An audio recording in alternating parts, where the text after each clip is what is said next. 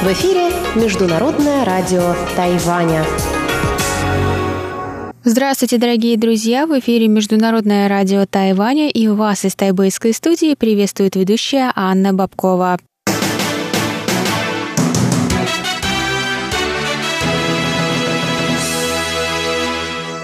Сегодня четверг, 21 февраля, и мы с вами начинаем с выпуска новостей, а затем вы услышите наши тематические передачи четверга, радиопутешествие по Тайваню с Чеченой Кулер, Тайвань и Тайвань с Марией Ли и звуки города с Валерией Гемрановой и Иваном Юмином. И сегодня, кстати, они отмечают свой день рождения, так что не пропустите этот особенный для них выпуск. И завершит наш эфир повтор передачи прошлой недели «Наруан Тайвань» с Игорем Кобылевым. Если вы слушаете нас на частоте 5900 кГц, то для вас вещание продлится полчаса, однако оставшиеся передачи вы можете прослушать на нашем сайте в любое удобное для вас время, а на частоте 7590 кГц наше вещание продлится час. А мы переходим к выпуску главных новостей Тайваня сегодняшнего дня.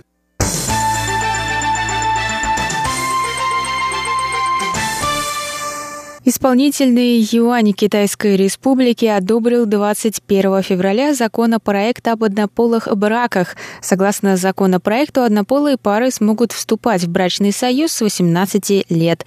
Далее законопроект будет передан на рассмотрение в законодательный юань, тайваньский парламент. В законопроекте описаны различные права однополых брачных союзов, включая право на наследство, медицинские права, усыновление и моногамию.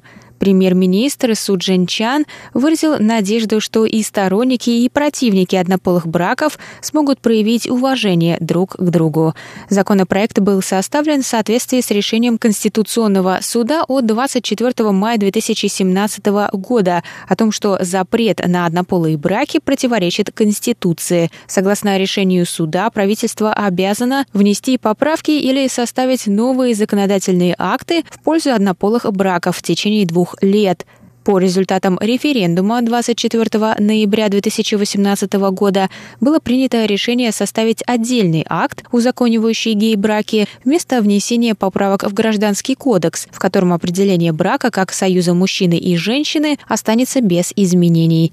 В то же время внесение поправок в Гражданский кодекс и изменение определения брака на союз двух людей является наиболее предпочтительным среди представителей ЛГБТ, так как это сделает все виды брачных союзов равноправными. Отдельный законодательный акт рассматривается сторонниками однополых браков в негативном ключе, так как таким образом правительство делает процедуру бракосочетания возможной для однополых пар, но отделяет их от гетеросексуальных союзов. Закон получил название «Исполнительный акт интерпретации судебного юаня номер 748» во избежание разногласий между противниками и сторонниками однополых браков. Ожидается, что новый закон вступит в силу до 24 мая.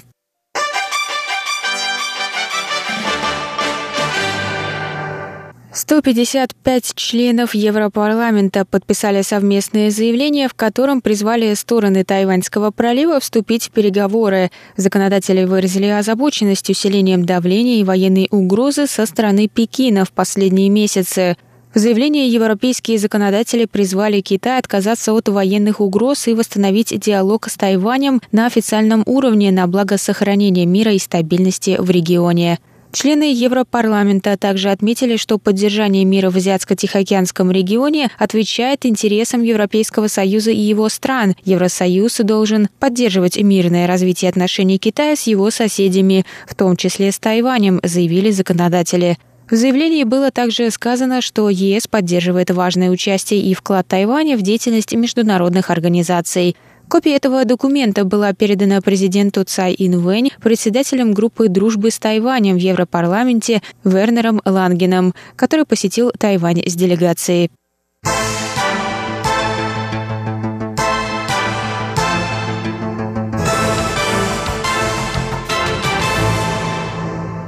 Тайваньский спутник «Формосат-7» будет запущен на орбиту в этом году. Президент Китайской республики Цай Инвэнь посетила 21 февраля Национальный космический центр в сопровождении министра науки и технологии Чен Лянди. Президент лично вручил сертификат соответствия требованиям на Формосат-7 главе космического центра Линь Дзянь Луну. Теперь спутник готов к отправке за границу на место запуска. Президент Цай осмотрела сам спутник и процесс его проверки, а также посетила Центр получения и обработки данных со спутника Формосат-5. Она также познакомилась с возможностями нового спутника.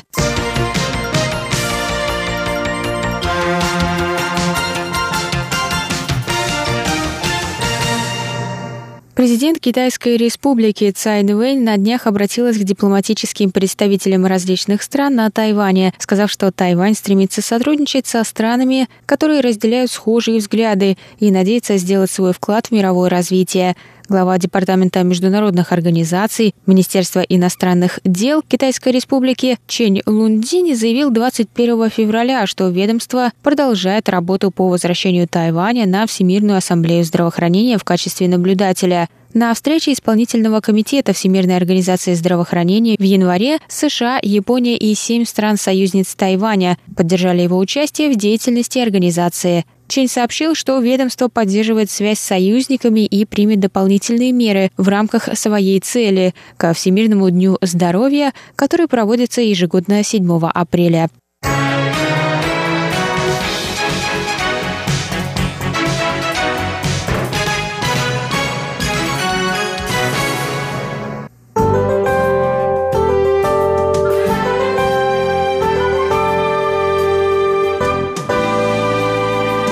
А сейчас прогноз погоды. Сегодня в Тайбэе было до 24 градусов тепла, местами прошли кратковременные дожди.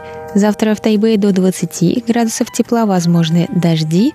В Таджуне до 26 градусов тепла, солнечно с переменной облачностью, а в Гаусюне до 28 градусов тепла и ясно.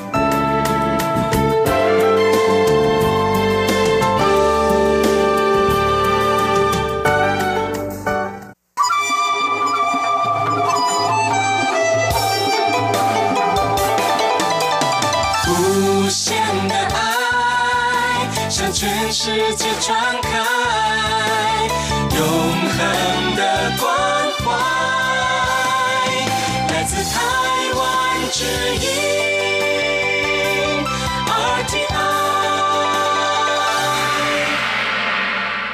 Это был выпуск новостей на волнах МРТ за четверг, 21 февраля. Для вас его провела и подготовила ведущая Анна Бабкова. Я с вами прощаюсь. Далее в эфире передачи четверга.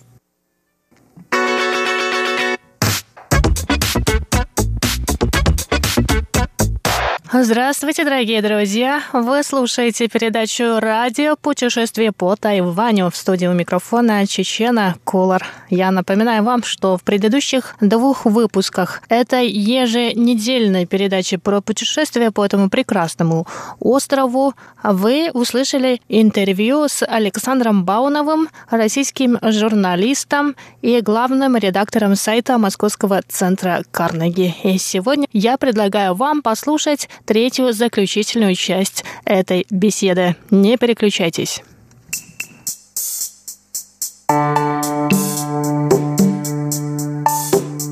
Вот этот тяжелый труд, аскетизм, э, ощущение даже некоторой временности, да, потому что часть людей, например, материковые китайцы, да, которые пришли с Гаминьданом, эвакуанты, это же вообще история прекрасная, которая, напоминаю, ну, то есть роман, я не знаю, насколько Аксенов был в курсе китайской истории, но он же абсолютно написал китайскую историю с островом Крымом. Mm-hmm. Когда вот красные не смогли взять в Радгревский Крым, со временем там прикопали канал, перекопе он оказался островом, и там возникло русское капиталистическое государство, которое, естественно, обогнало коммунистическую Россию, там такая прекрасная буржуазная а, сладкая жизнь, там, советская реальность 70-х, 80-х. Я думаю, что по отношению к Тайваню и Китаю это было абсолютно истиной до 2000-х годов. То есть сомнений не было, кто, где лучше, 90-е или 80-е или в 70-е.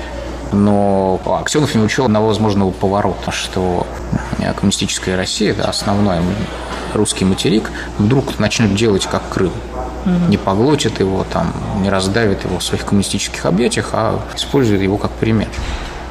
И если в 70-е 80-е годы вопрос, где лучше, где слаще был очевидным ответ на этот вопрос, то по мере того, как коммунистический Китай становился белой страной в красной обертке, ответ на этот вопрос становился менее очевидным он сейчас становится неочевидным. Да, и города материкового Китая, которые раньше были нормальными городами тоталитарного дефицитного общества, серыми, с плохо одетыми людьми, ну, конечно, с элементами там социалистического градостроительства, больше, да, больше пространства между домами, больше зелени, наверное, немножко, ну, как я это видел, да, вот эти микрорайоны социалистического Китая. В целом, конечно, все было ясно. Сейчас это уже не так ясно. Китай делает то же самое, что Тайвань последние 30 лет и догоняет, и иногда перегоняет, и в том числе по городам это видно. Китайские города выглядят гламурнее, многие вот развитые. Да, вот если взять Тайбэй, Шанхай, уже нет вопроса, что выглядит привлекательнее. Дальше начинается вопрос конкуренции. Эстетическая революция – это не вопрос только собственного удовольствия. Это вопрос региональной конкуренции большой. Вы хотите, чтобы в вас верили больше, чем в соседей. Значит, надо соревноваться не с собственным прошлым. 30 лет назад мы жили еще скромно. И поэтому вместо цементной коробочки, э, криво построенной без архитектора, мы теперь при помощи архитектора построим типовую коробочку на 20 этажей. Такую же, в общем-то, уродливую. Она изначально уже страшная. Вот мы снесем плохое и построим на месте другое плохое, но оно как бы лучше, чем прежнее плохое, и поэтому будем чувствовать счастливыми. Нельзя.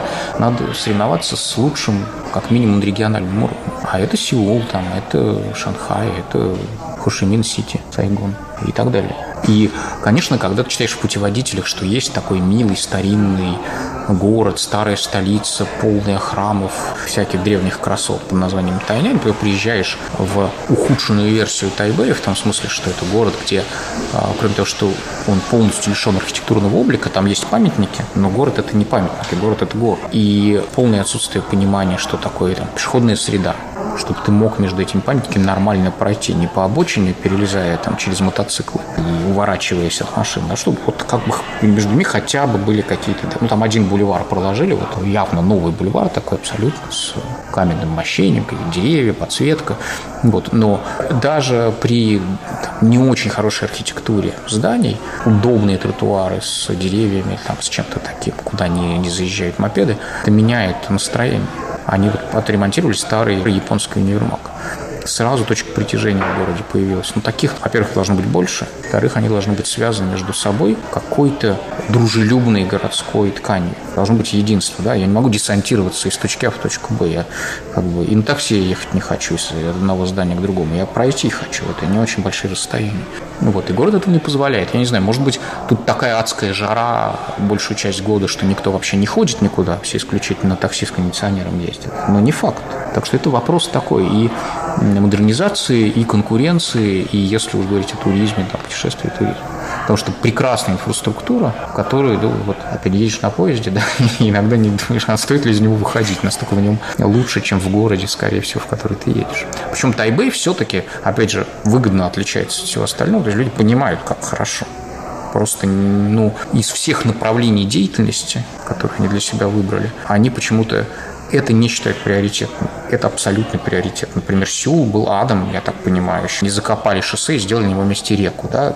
Люди поняли, что лучше они там не доедут быстро из точки А в точку Б на машине, в городе будет река. Они сняли шоссе, раскопали реку, которую они закопали когда-то, сделали набережную. Это не, не бог весь что, но это просто сильно улучшает город. И вот такого здесь явно не хватает пока. А деньги, судя по всему, есть. Просто это не приоритет. Нет людей, которые скажут, так надо сделать. А Тайвань 2008 и 2019 уже года, он отличается за эти 10 я, лет? Я не заметил разницы. Тайбэй я не заметил разницы. И это тоже тревожный знак, между прочим. Потому что город, который не изменился 10 лет в современном мире, это город, который не конкурирует. Наверное, что-то построили, какие-нибудь пару торговых центров. Наверное, что-нибудь реставрировали, какие-нибудь пару старых зданий. Но в целом и это, кстати, и к Токио относится. Я, например, в Токио тоже не вижу изменений. Я там езжу туда уже ну, 15 лет, наверное. Не, 15, в 2005 первый раз. Ну, тоже не особо. Отдельные здания появляются. Ну, понятно, что там полная лифтинг, так сказать, каждые 10 лет невозможен. Но, например, в Токио не строить новых станций метро – это ненормально для города 20 миллионов, где метро стоит примерно таким, как оно там 10 лет не меняется. В стране, опять же, богатейший. Есть деньги. Прекрасно будет, если тайваньцы начнут ездить хотя бы на российский Дальний Восток. Он, с одной стороны, довольно унылый, смысл материальным, с другой стороны, это другой образ города, другое понимание города, просто подглядеть. Может быть так. Может быть, целая историческая улица с реставрированными фасадами, со снятыми вывесками, по которой можно гулять. Даже сейчас там это есть, я надеюсь, что там это сделают больше по мере туристического спроса. Вот буквально недавно, в ноябре, в Тайбэе проводилась международная туристическая выставка, и приезжало очень много турагентств как раз из Дальнего Востока, Камчатки и так далее, и так далее. Тайваньское правительство, естественно, хочет, чтобы российские граждане приезжали на Тайвань, ну и в обратную сторону. Это, это все будет продвигаться. Ну, а вы вот в заключение нашей сегодняшней беседы, как думаете, может ли Тайвань занять место, к примеру, Таиланда или других стран Юго-Восточной Азии, или Японии или Кореи? Ну, Таиланда однозначно нет, здесь же нет теплых морей, и все-таки это подороже. Но люди ездят за любопытство. Они ездят не только купаться. Можно продвигать природные красоты вполне себе. Можно продвигать нестандартность направления. Ну, как бы в Таиланд, ну, кто все съездили в Таиланд. На самом деле там очень хорошо. Но ты этим не блеснешь. А Тайвань – это что-то новое. Но при этом не надо перехваливать то, чего нет. Вот эта история про Тайнань с Лонли Планетом, который там расписан как исторический город, не надо называть историческим городом, который не является историческим. Особенно вы разговариваете с европейцем. Может, он исторический по меркам провинциальной Японии или Кореи, но он не исторический по меркам европейского путешественника. То есть надо правильно подавать. Говорить. Надо больше говорить о природе, если нет исторических городов. Надо больше говорить о еде, надо больше говорить об образе жизни. Надо больше говорить, кстати, это факт, да, если континентальные китайцы – это люди, закаленные социализмом и 90-ми, в общем, жесткие, крикливые, иногда требовательные там, где не надо, конфликтные гораздо больше, чем тайваньцы. Тайваньцы – один из самых мимишных народов Азии. Угу. Очень Милые. Мягкие, да, милые, дружелюбно настроенные. В общем, я, об этом можно говорить, что это место, где можно полностью расслабиться. Это место абсолютной безопасности, в отличие от Филиппин, Индонезии, ни терроризма, ни исламских восстаний, которые, кстати, в Таиланде есть. Ничего такого, да, но да, с историей плохо, да, с городом плохо. Надо даже уметь продавать хаос. Надо, вот мы такой город построили, потому что мы осажденная крепость, мы трудились, строили капитализм вот в тяжелый исторической обстановки. Да, мы не могли создать никаких красот. Даже это можно продать интересно. Уродство тоже продается. Кроме шуток, Индия, Индия торгует уродством с огромным успехом, тяжелой жизнью своей, именно в смысле туристического объекта. Mm-hmm. Посмотрите, как выглядит неприкрытая настоящая реальная жизнь. Люди едут смотреть на это. Поэтому не надо пытаться продать то, чего нет, а сосредоточиться на тем, как придумать, как упаковать то, что есть. На этом выпуск передачи «Радио путешествие по Тайваню» подходит к концу. С вами была Чечена Кулар. До скорых встреч на Марта.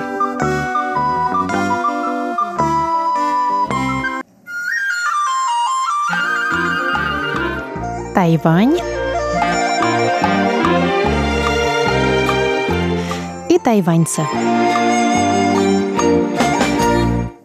В эфире рубрика «Тайвань и тайваньцы» у микрофона Мария Ли. На прошлой неделе я рассказывала вам о проходившей в Тайбе международной книжной выставке. Напомню, что выставка началась во вторник, 12 февраля, и завершилась в воскресенье, 17 Сегодня нам уже известно, что за шесть дней работы выставки ее посетило 580 тысяч человек. Это на 10% больше, чем в предыдущем году – за один лишь субботний день на выставку пришло 160 тысяч человек, и это стало абсолютным рекордом за все годы ее проведения.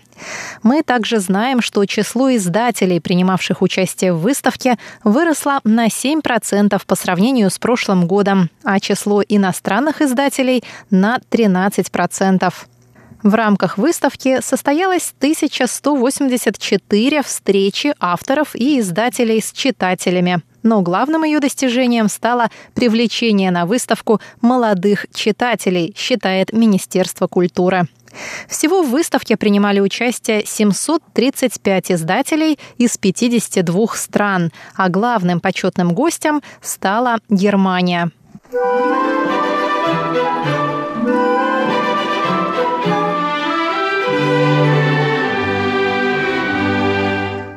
Индустрия книжных магазинов на Тайване переживает не лучшие времена. Независимым книжным магазинам выживать все труднее. Да и все уже поняли, что покупать книжки в интернете удобнее и выгодней. Именно на это делает ставку интернет-магазин Book Depository – книжное хранилище, предлагающий бесплатную доставку книжек на Тайвань.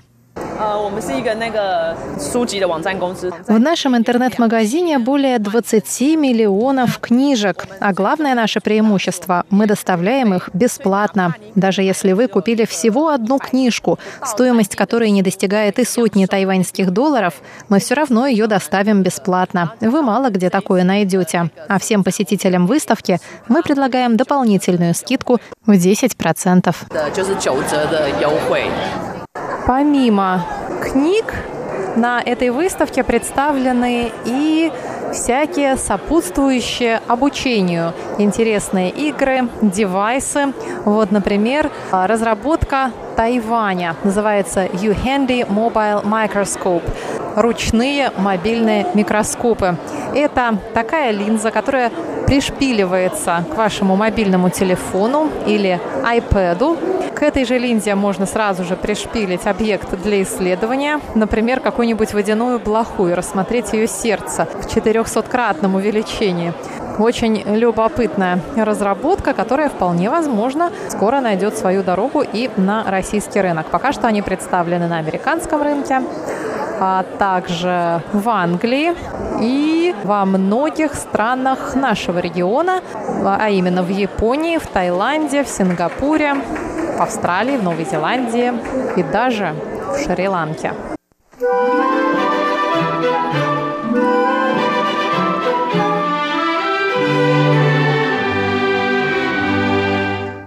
На книжную выставку я отправилась не одна, а в компании Александра Левитаса, эксперта по маркетингу и автора нескольких деловых исследований.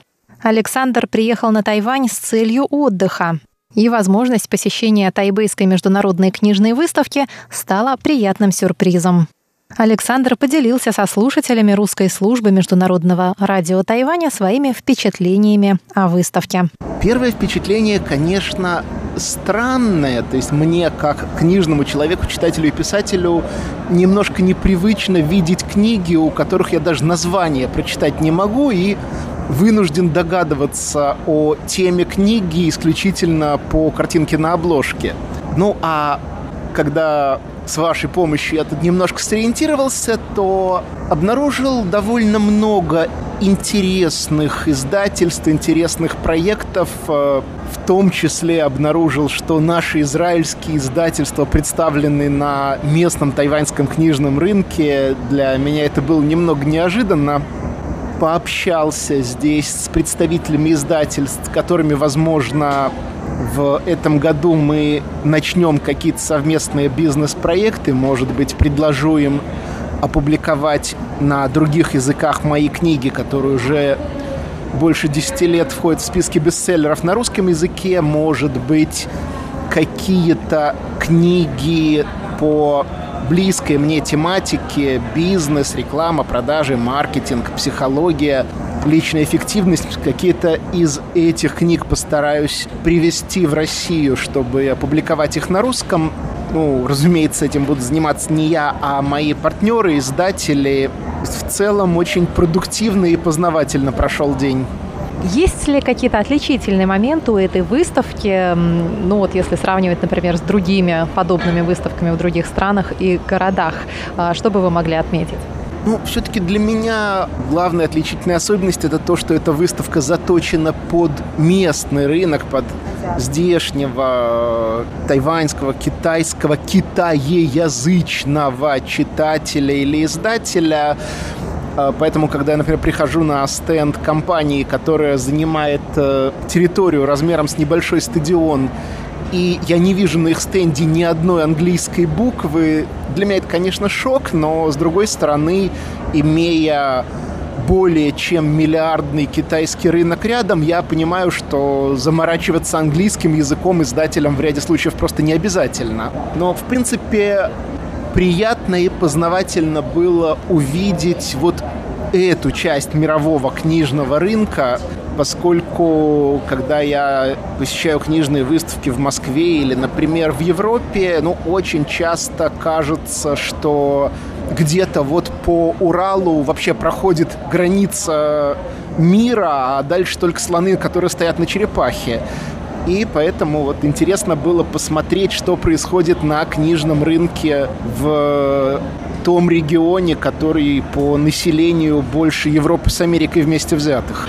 Вы приехали в Азию тоже не случайно, то есть на Тайвань вы, наверное, просто зарулили немножко отдохнуть, но до этого вы побывали в Таиланде, где в основном грелся. То есть... В Израиле вы замерзли? В Израиле мне комфортно где-то до конца ноября. Летом, ну, вернее, по работе я много времени провожу в России, то есть для многих моих клиентов вообще сюрпризом оказывается то, что мой дом в Израиле, они привыкли, что я где-то то в Москве, то в Екатеринбурге, то во Владивостоке, но э, в Израиле немножко для меня неуютная зима, вот э, плюс 6 днем, плюс 2 ночью, косой дождь, я это не очень люблю, поэтому обычно январь-февраль я провожу в Юго-Восточной Азии, плюс 30 для меня гораздо приятнее. И чтобы отдых прошел с пользой, я обычно совмещаю поездку в теплые края с выездным бизнес-тренингом для владельцев компаний – в основном российских, но иногда приезжают и владельцы компаний из Европы, из США. Вот э, как минимум одного человека могу сейчас вспомнить, чья компания находится в Китае.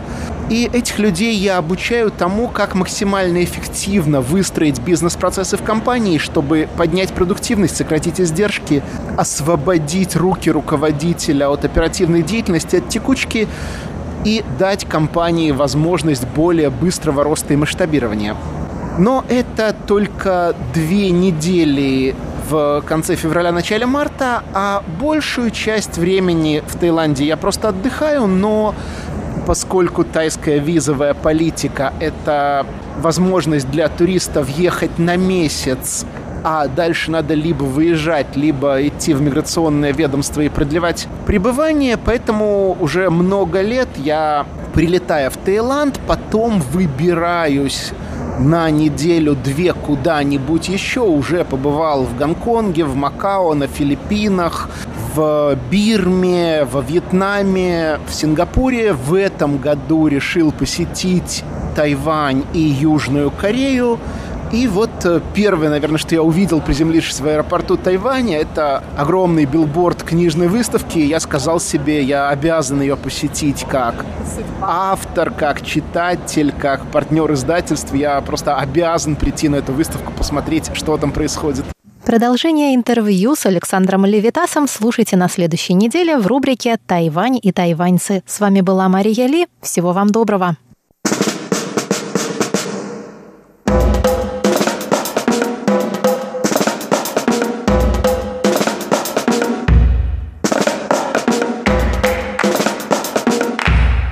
Здравствуйте, дорогие друзья!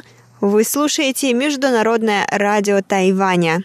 В эфире Звуки города. города. У микрофона, как обычно, ваши самые любимые ведущие Иван Юмин и Валерия Гимранова. Всем здравствуйте! Привет! Ваня, Ванюша, с днем рождения тебя! Мне, что ли? Но мой день рождения же в июле. Нет, Ванюш, не только тебе, но и с днем рождения меня тоже. А, значит, у тебя день рождения, тогда с днем рождения тебя. Да ну нет же, нет же, Ванюш, мой день рождения в октябре. А посмотри-ка на календарь, какое сегодня число? Сегодня 21 февраля, а если не у тебя день рождения и тоже не у меня день рождения, а у кого-то день рождения? Ванюш, у нас день рождения. У нас, у звуков города. О, да, уже два года. Дорогие друзья, передаче «Звуки города» в этом году исполняется два года. Точнее, исполнилось. Наш первый выпуск передачи вышел 16 февраля 2017 года. Как же все-таки быстро летит время, да, Ванюш? К сожалению, День рождения. только раз в году. Пусть бегут неуклюже пешеходы по лужам, а вода по асфальту рекой. И неясно прохожим в этот день непогожий, почему я веселый такой. Ах, я играю на гармошке у прохожих на виду. К сожалению, день рождения только раз в году. Ванюш, а ты помнишь, как это все начиналось? Ой, так быстро пролетело время, уже два года. Конечно, помню. Новый проект «Звуки города» перенесет вас в тайванскую действительность и познакомит с необычными и замечательными особенностями местной жизни. Каждый четверг на волнах Международного радио Тайваня вас ждут звуковые сюрпризы и загадки от ведущих, гуляющих по городским просторам Тайваня. Наш первый выпуск «Звуки города» это было Куайчубао. Да, Ванюш, ты прав. Этот выпуск мы посвятили с тобой очень интересным автоматам, автоматам скорой доставки. Куайчубао. Но, к сожалению, такой машины уже больше нет. Да, к сожалению, их сейчас заменили другими автоматами по, по-моему, доставке тортиков, если я не ошибаюсь. То есть ты выходишь из той же самой станции метро, и в этом автомате ты можешь либо купить, либо забрать тортик. Вот это был первый выпуск нашей передачи. А дальше что было, Лера? А дальше, Ванюша, если я не ошибаюсь, была передача о метро. Ура! Отлично!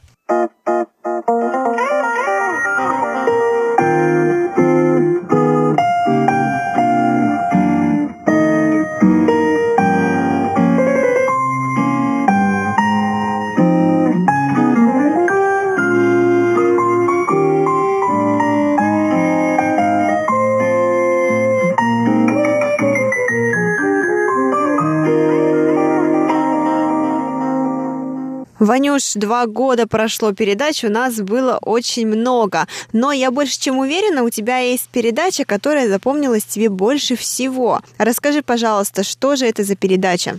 На самом деле, я люблю каждую передачу, но для меня самое незабываемое это, наверное, связано с велосипедами. Вау, с юбайком ты имеешь в виду? Да, А давай напомним нашим слушателям о том, что же это была за передача. давай.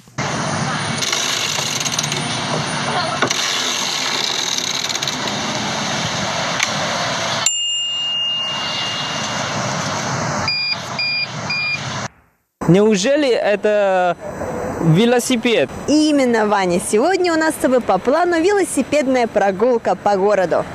Ого, интересно. Это неужели юбайк? Именно. Вань, скажи, а насколько ты любишь велосипеды? Насколько? А сколько всего? 100 баллов? М, по шкале от нуля до 10, давай так. Так скажу, 7-8, наверное. Скажи, а это сейчас, а вот когда ты маленький был, ты любил кататься на велосипедах? Ну, какое-то время, да, очень понравился. А есть у тебя такое впечатление, ощущение, что сейчас люди стали больше кататься на велосипедах, чем раньше? Ну да, намного больше.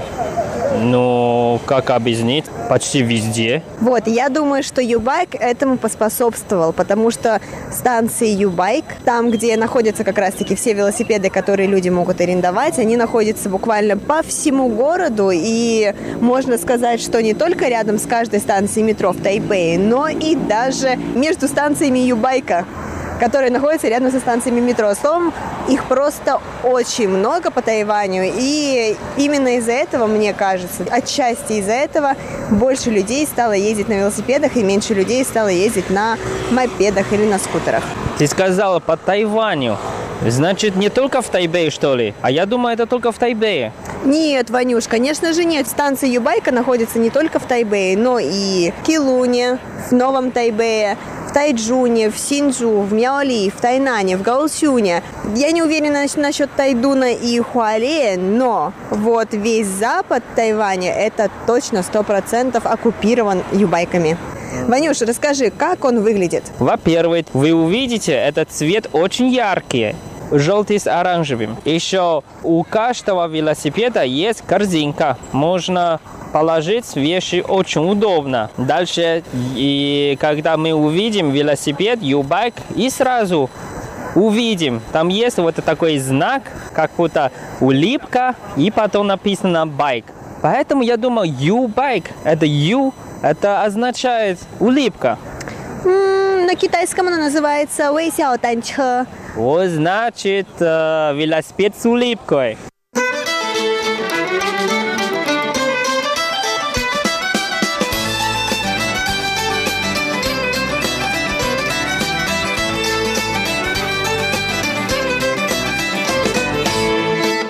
А Лера, какая твоя самая любимая передача?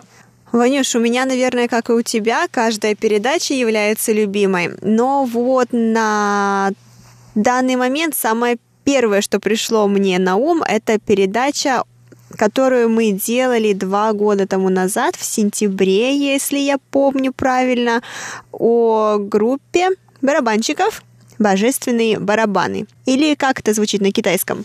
«Йоурен Верно. А ты еще помнишь эту передачу? Конечно. А давай-ка мы напомним нашим слушателям.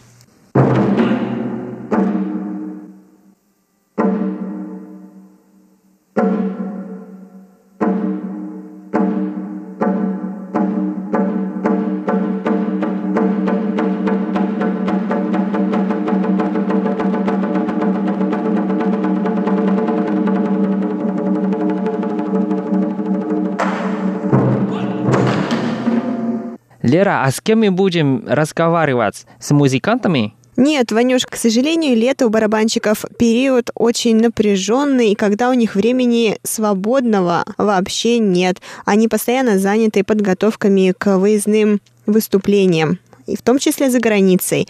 Поэтому на все наши вопросы для нас ответит специалист по маркетингу У Хань Юнь. Тоже хорошо. Ну что, готов? Давно уже готов. Все вопросы подготовил? Так точно. Хорошо, тогда давай, стучи в дверь. Окей. 啊，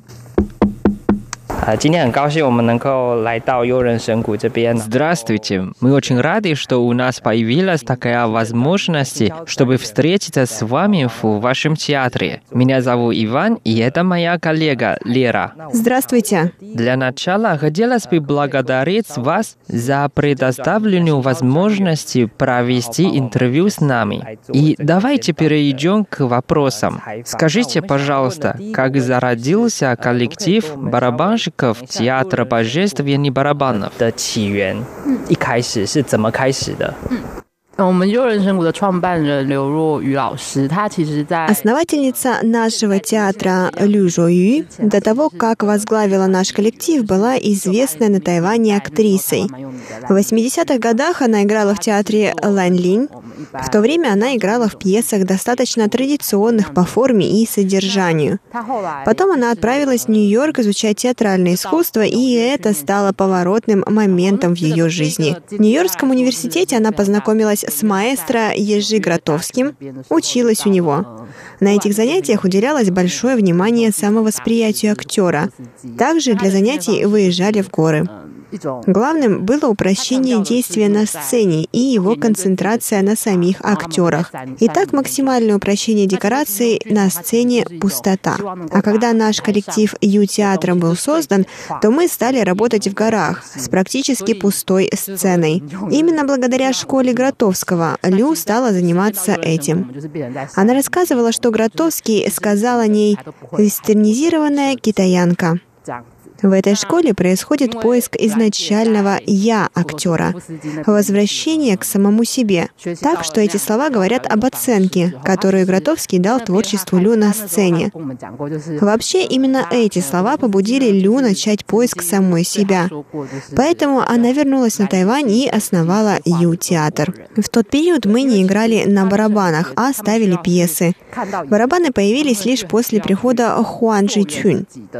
Так, в 1988 году Лю начала реализовывать проект актерского мастерства по возвращению к самому себе. В различных частях Тайваня она начала посещать селения коренных жителей, искать старинные песни и древние способы их исполнения. Если мне не изменяет память, примерно в 1993 году к труппе присоединился Хуан Джи Чунь. Хуан — малазийский актер и до этого работал в театре танца «Заоблачные врата».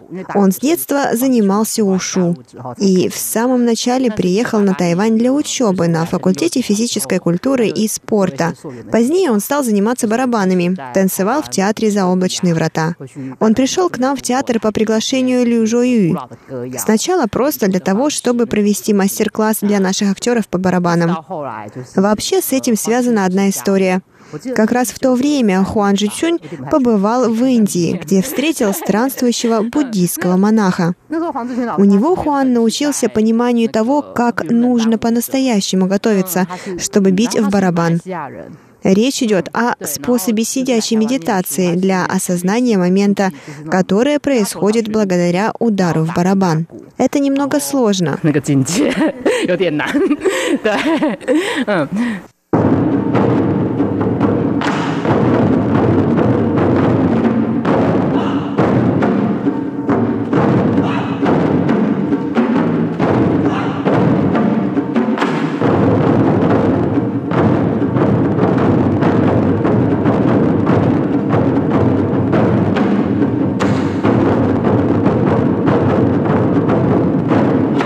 Лера, а ты еще помнишь самую длинную передачу? Это была то какая? Ванюш, а что ты имеешь в виду самое длинное? Самое длинное по количеству выпусков или самое длинное по времени записи? Времени записи. Хм, времени записи. А ты помнишь? Конечно, я помню. А дай какую-нибудь подсказку мне. Это достопримечательности. Это достопримечательность. Так. На север Тайваня. На севере Тайваня достопримечательность и самый длинный выпуск по времени записи. Ванюш, я думаю, что это твой родной район, район Таньшуй. Правильно? Сто процентов верно. Точно, Ваня, я же помню, это был июль месяц 2017 года, и было очень жарко, и мы с тобой записывали эту передачу, точнее, эти выпуски передачи в два дня, верно? Да, мы гуляли и гуляли. Ох, Ванюш, я бы с тобой весь день разговаривала о наших передачах и вспоминала бы каждую, но наше время передачи, к сожалению, подошло к концу, и пора прощаться. Но ничего, мы продолжим на следующей неделе. Да, я с нетерпением жду следующей недели и надеюсь, что наши слушатели тоже ждут с нетерпением следующего выпуска.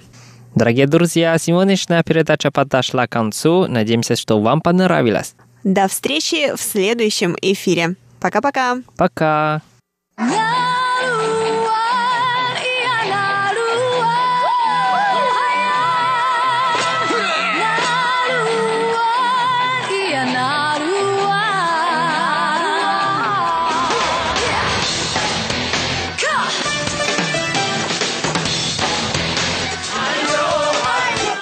Добрый вечер, дорогие радиослушатели. В эфире передача «Наруань Тайвань» и с вами ее ведущий Игорь Кобылев. В сегодняшнем выпуске в рамках нашего цикла передач об атаялах я хочу предложить вашему вниманию серию произведений известной исполнительницы атаяльского происхождения Ипай Буйцы. Это, конечно же, ее атаяльское имя. Ее первоначальное китайское имя было Хуан Хуэйвэнь. Однако в знак своей самоидентификации в качестве атаялки она поменяла и свое китайское имя на Ипай Буйцы, что в китайском произношении произносится как Ибай Вэйди. В отличие от песен от тайских исполнителей, которые мы слушали в прошлых выпусках, Ипай Буйти исполняет свои песни на тайском, а не на китайском языке.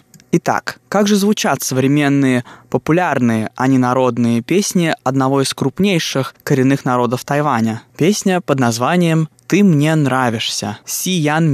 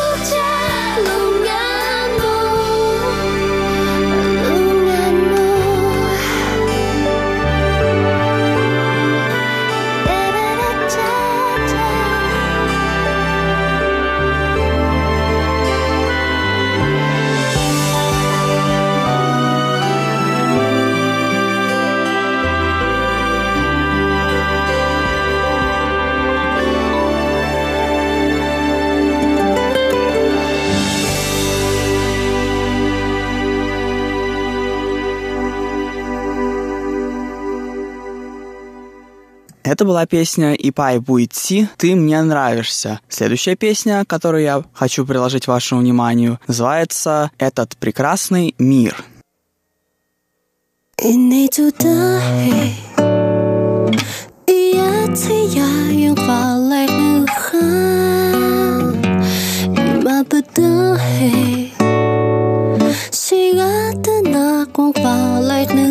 下。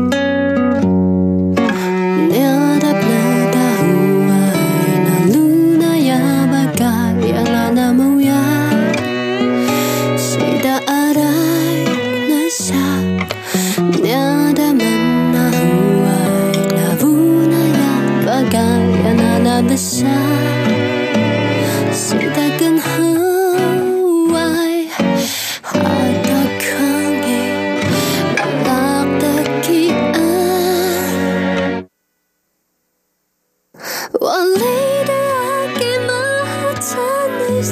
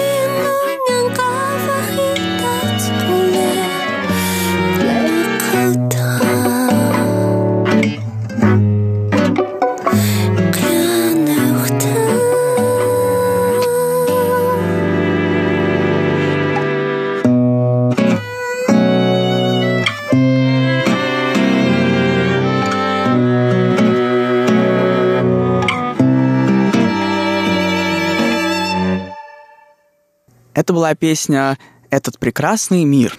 А под конец нашего сегодняшнего выпуска я хочу предложить вашему вниманию одну весьма интересную песню, в которой Ипай Буйцы заявляет о своей любви к тайваньскому государству и трем народным принципам, являющимися официальной идеологией националистической партии Гаминдан – Довольно широко известно, что в общем и целом тайваньские коренные народы поддерживают партию Гаминдан в противовес так называемой Демократической партии прогресса Миндиндан. И эта песня, вероятно, является одним из проявлений этой поддержки.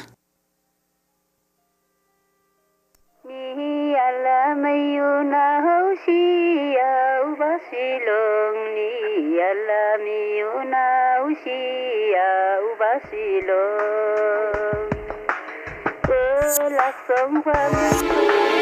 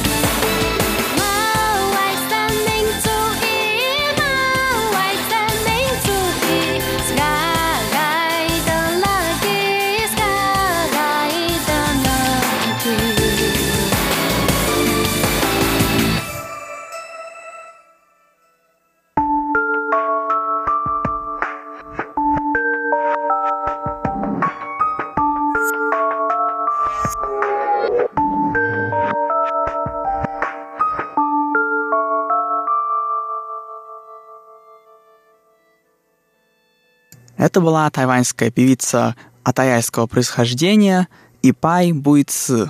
И на этом наш сегодняшний выпуск подошел к концу. Что вы думаете о состоянии современной аборигенной эстрады Тайваня? Пишите ваше мнение и предложения на наш электронный ящик. Спасибо, что оставались с нами на волнах Международного радио Тайваня. Это была передача «Наруань Тайвань», и с вами был ее ведущий Игорь Кобылев. Приятных вам выходных и до встречи на следующей неделе. 在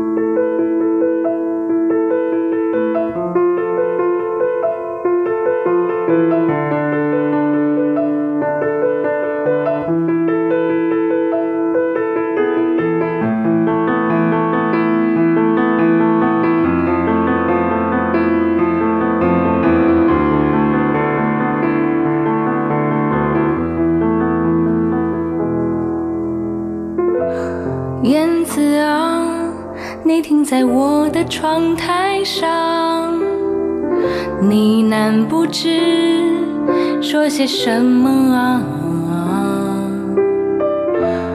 你的话和我并不一样，可否请你